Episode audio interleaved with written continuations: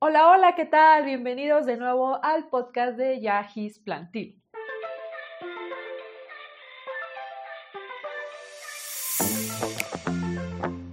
El día de hoy quiero platicar contigo acerca de los fertilizantes.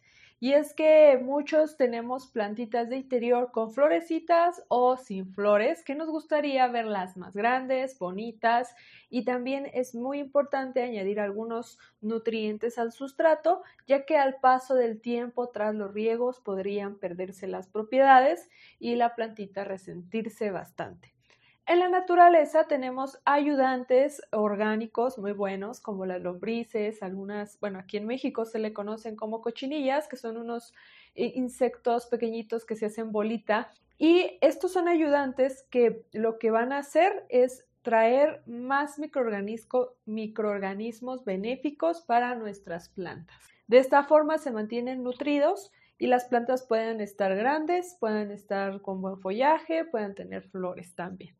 Es por eso que a veces en la naturaleza las vemos mucho más bonitas que quizás teniéndolas nosotros en interior. Los nutrientes importantes para nuestras plantas son tres. Aunque a ellas les gusta tener calcio, magnesio y muchos otros nutrientes, hay tres que son sumamente importantes para tener a nuestras plantas saludables. Hablamos del nitrógeno, del fósforo y del potasio. Básicamente estos tres son, más, son los más importantes para nuestras plantas y son los que vamos a encontrar normalmente en los fertilizantes. Vamos a hablar acerca de dos tipos de fertilizantes, que son los químicos y los naturales. A los naturales les conocemos más como abono y a los químicos como fertilizantes. ¿Qué hay en cuanto a los fertilizantes? Podemos encontrarlos en varias presentaciones. Algunos son como chochitos, son unas bolitas que nos recomiendan poner en la superficie del sustrato y conforme reguemos se irán deshaciendo son algo como esto. Aquí en el canal de YouTube podrán ver eh, más gráficamente lo que se les está mostrando, pero probablemente tú las has visto alguna vez en los viveros, algunas veces son color beige, otras verdes, azules, en realidad de varios colores. Estos son fertilizantes que se les conoce como fertilizantes de lenta liberación. Sin embargo, hay algunos que son más fuertes que otros y no siempre son muy buenos aplicar de más en nuestras plantas, pues podrían llegar a quemar las raíces, eso podría ser peligroso. Por lo tanto, siempre sigue las indicaciones del proveedor que te ha vendido este producto. También tenemos eh, en otro caso este, por ejemplo, que son los fertilizantes eh, solubles, son en polvo, este, por ejemplo, eh, fertilizantes para orquídeas y violetas, precisamente porque las orquídeas y las violetas suelen ser plantitas más delicadas en sus raíces y fácilmente podrían llegar a quemarse si estamos aplicando el, el fertilizante de bolitas que son más fuertes. Entonces vamos a aplicar este tipo de sustratos que son solubles, que se llegan a mezclar con el agua fácilmente y con el agua de riego hacemos la fertilización. ¿Vale? Estos son muy buenos también, los que son solubles. Y por otro lado tenemos también algunos que son eh, fertilizantes líquidos, que vamos a aplicar algunas gotitas en el agua de riego el proveedor normalmente te indica cuántas gotas debes aplicar y con esa agua riegas tus plantas. ¿Cuál es mejor? Eh, realmente los tres son buenos y va a depender bastante de la planta que estemos eh, fertilizando. ¿A qué voy con eso? Bueno, la mayoría de nuestras plantas sensibles a los químicos, como las violetas y las orquídeas, pues van a preferir, algo más líquido, algo que sea en el agua de riego y que no coloquemos, eh, por ejemplo, el fertilizante de chochitos o de bolitas en sus raíces porque podrían quemarse fácilmente. Pero si tenemos algunas plantitas como por ejemplo esta begonia, es un ejemplo solamente una begonia, una calatea, son plantas que se les distingue más por el follaje, es decir, sus hojas y no tanto por la floración. Estas suelen eh, tener raíces más resistentes y podríamos aplicar este tipo de fertilizante en forma de chochitos, sin sobrepasarnos siempre, porque cualquier planta podría sufrir las consecuencias de un exceso de fertilizante. Eso es en el caso de los fertilizantes químicos, pero muchos de nosotros quizás optemos por utilizar algo más natural, algo menos dañino al medio ambiente o a nuestra planta. No quiere decir esto que los fertilizantes químicos sean malos. Sí los podemos utilizar, pero sí hay algunas fórmulas que podrían llegar a dañar en exceso a nuestra planta o al medio ambiente si no las aplicamos de la forma correcta. Entonces, solamente sería cuestión de aplicarlos eh, de la forma adecuada, como el proveedor te está indicando. Pero los orgánicos suelen ser más fáciles de encontrar, son más económicos y bueno, no vamos a tener ningún problema de que nuestra planta vaya a sufrir graves consecuencias por un exceso. ¿Cuáles son los abonos o este tipo de fertilizantes orgánicos? Podemos encontrar abonos en cualquier vivero prácticamente o en alguna tienda de supermercados de líneas grandes. Y tenemos este, por ejemplo, que es el humus de lombriz. Es el más conocido. Y no, no se trata de que haya lombrices aquí adentro. El humus de lombriz se trata de un tipo de eh, compost, algo parecido al compost, muy parecido, pero que es producido por lombrices. El compostaje que nosotros conocemos se lleva de forma natural. Son microorganismos que se desarrollan de forma totalmente natural tras eh, descomponerse algunas cosas orgánicas como cáscaras de huevo, de naranja, todo lo que es orgánico que se moece, salen algunos organismos de forma natural que descomponen eh, estas cosas orgánicas y crean un tipo de abono. A eso se le llama compost.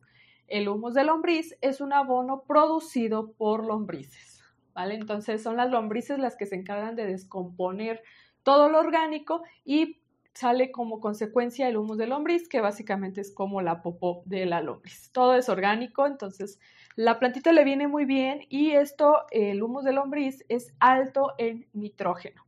Le va a ayudar bastante a las plantitas a tener un buen follaje, a estar con hojas grandes, a dar fruto. Eh, también les va a ayudar a dar florecitas, aunque el principal responsable del follaje va a ser el nitrógeno. También tiene eh, fósforo y potasio pero tiene un, ligero nivel más alto de nitrógeno el humus de lombriz, entonces es muy muy bueno para tus plantas de interior. Para nuestras suculentas, por ejemplo, que no necesitan tanta fertilización, no necesitan tantos fertilizantes porque podríamos llegar a hacer que crezca eh, muy rápido. Creo que podría sonar un poco contradictorio, ¿no? Todos quisiéramos tener plantas grandotas, sobre todo nuestras suculentas, pero las suculentas no necesitan tantos fertilizantes porque si hacemos que crezcan muy rápido, lo que hacemos es eh, acelerar su ciclo de vida y podríamos llegar a perder nuestra planta más rápido de lo que realmente podría durarnos. Algunas suculentas duran 5 o 10 años, entonces si nosotros aceleramos ese proceso puede que nos dure menos años con nosotros.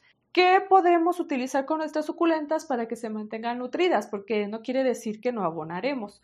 Podemos usar humus de lombriz. El humus de lombriz es una excelente opción para tus suculentas. También lo es para tus plantas de interior. Sin ningún problema puedes utilizar humus de lombriz también, solamente que es ligeramente menos potente que los fertilizantes químicos. Esto lo podemos hacer cada eh, mes. Podemos estar abonando con humus de lombriz sin problemas cada mes a todas nuestras plantas en general. Y hablando de suculentas en específico, puede ser cada tres o cuatro meses el estar abonando con humus de lombriz. Excelente opción de verdad para nuestras plantitas sin contaminar, sin tener ningún químico extra. Es súper natural y es lo que recomiendo más para las plantitas, lo que es más natural o ecológico. Otras opciones es abonar con algunas cosas orgánicas que tenemos como desperdicios en casa. No lo suelo sugerir siempre porque eh, suelen atraer mosquitas. Ese es el único detalle con este tipo de abonos que ahora voy a mencionar, que son un poco más caseros, los podemos tener a nuestro alcance. Sí lo podemos hacer como te menciono, pero pues en pocas cantidades para no atraer precisamente a muchas mosquitas al sustrato. ¿De cuáles hablamos? Bueno, tengo aquí un ejemplo que es el café. Así es, el café de grano no es soluble, el café de grano que, ya ha quedado como residuo en nuestra cafetera. Ya nos hicimos nuestro rico café y este es el que ha quedado. Lo ponemos a secar, quizás demora unas 24 horas en secarse y podemos espolvorear a nuestra plantita con este residuo de café que ha quedado. Este es alto en nitrógeno y aportará cierto grado de acidez al sustrato, lo cual permite que las raíces puedan absorber tanto el hierro como el magnesio. Entonces, por eso es que es una buena opción. Más, no debemos excedernos, te lo dije desde un principio, vamos a aplicar solamente eh, cada dos meses, así como el humus de lombriz, pero en pocas cantidades. ¿Vale? En poquitas cantidades vamos a aplicar el café porque podríamos atraer moscas, también podríamos atraer algún tipo de moho, porque esto es orgánico, meramente orgánico. Entonces, no vamos a aplicar en mucha cantidad. Algo que podemos utilizar también de forma casera son algunas cáscaras de ah, frutitas, también, esa sería una opción. Hay que ponerlas a secar, queden secas, secas, duras, y las molemos. Ese polvito lo podemos aplicar en nuestras plantitas también como abono. Otra opción también muy conocida, al menos aquí en México, es la cáscara de huevo. Eh, hacemos lo mismo, lo lavamos muy muy bien para que no queden mucho residuo orgánico de pues el huevo en sí y vamos a dejar solo el cascarón. Este lo vamos a moler de tal forma que quede casi polvo, así como el café que te acabo de mostrar, que quede polvo y ese lo vamos a aplicar también en el sustrato de nuestras plantitas. Otra forma de crear algún abono líquido eh, o fertilizante líquido casero sería, por ejemplo, cuando haces el caldito de verduras. Ese caldito que ha quedado, si te pones a cocer, no sé, papa, zanahoria o algún vegetal pero solamente quieres el vegetal cocido y el agua normalmente la desechas, bueno, ese caldito nos va a servir también como un abono líquido para nuestras plantas. Este es alto en potasio y en nitrógeno. Entonces va a ayudar a que tus plantas crezcan también muy saludables. Puedes aplicarlo realmente en cualquier plantita, ya sea de floración o que solamente sea de follaje, que solamente tenga hojas muy, muy bonitas. Y esos son los eh, fertilizantes o abonos caseros, vamos a llamarle, que los tenemos en casa a nuestro alcance. El a mí personalmente el que más me gusta es el café, porque si somos personas que consumimos bastante café aquí en casa, entonces siempre tengo café y pues puedo aplicarlo a mis plantitas. Espero que este podcast te haya gustado, es información que cura, por ahí es lo que me comentaban algunos chicos en Instagram, porque nos ayuda bastante a nuestras plantitas. Si no quieres gastar tanto, si quieres tener plantas saludables, pues te recomendaría tener al alcance todo lo que vimos ahorita de forma casera y pues eh, digamos que casi casi es gratis. Y el más económico de los que mencionaba, pues es el humus de lombriz que puedes conseguir de 2, 3, 5 kilos y en realidad a un precio muy, muy accesible. El resto de fertilizantes que normalmente son químicos suelen ser ligeramente más caros, pero bien vale la pena si lo que tenemos son plantas con mucha floración, como las orquídeas, los anturios o las violetas africanas, que son plantas de interior con muchas florecitas. En tal caso, quizás si queramos aplicar algo extra, lo químico, les viene muy, muy bien. Recuerda que contestamos todas tus dudas en los comentarios en el canal de YouTube. También, si nos estás escuchando y tienes algunas dudas, recuerda que estamos en Instagram y Facebook para que puedas por ahí compartirnos tus dudas o tus experiencias con las plantitas. ¿Qué más sabes tú acerca de los fertilizantes que no platicamos el día de hoy? Bueno, les leo por allá. Nos seguimos viendo aquí en el podcast de Yagis Plantil. Bye.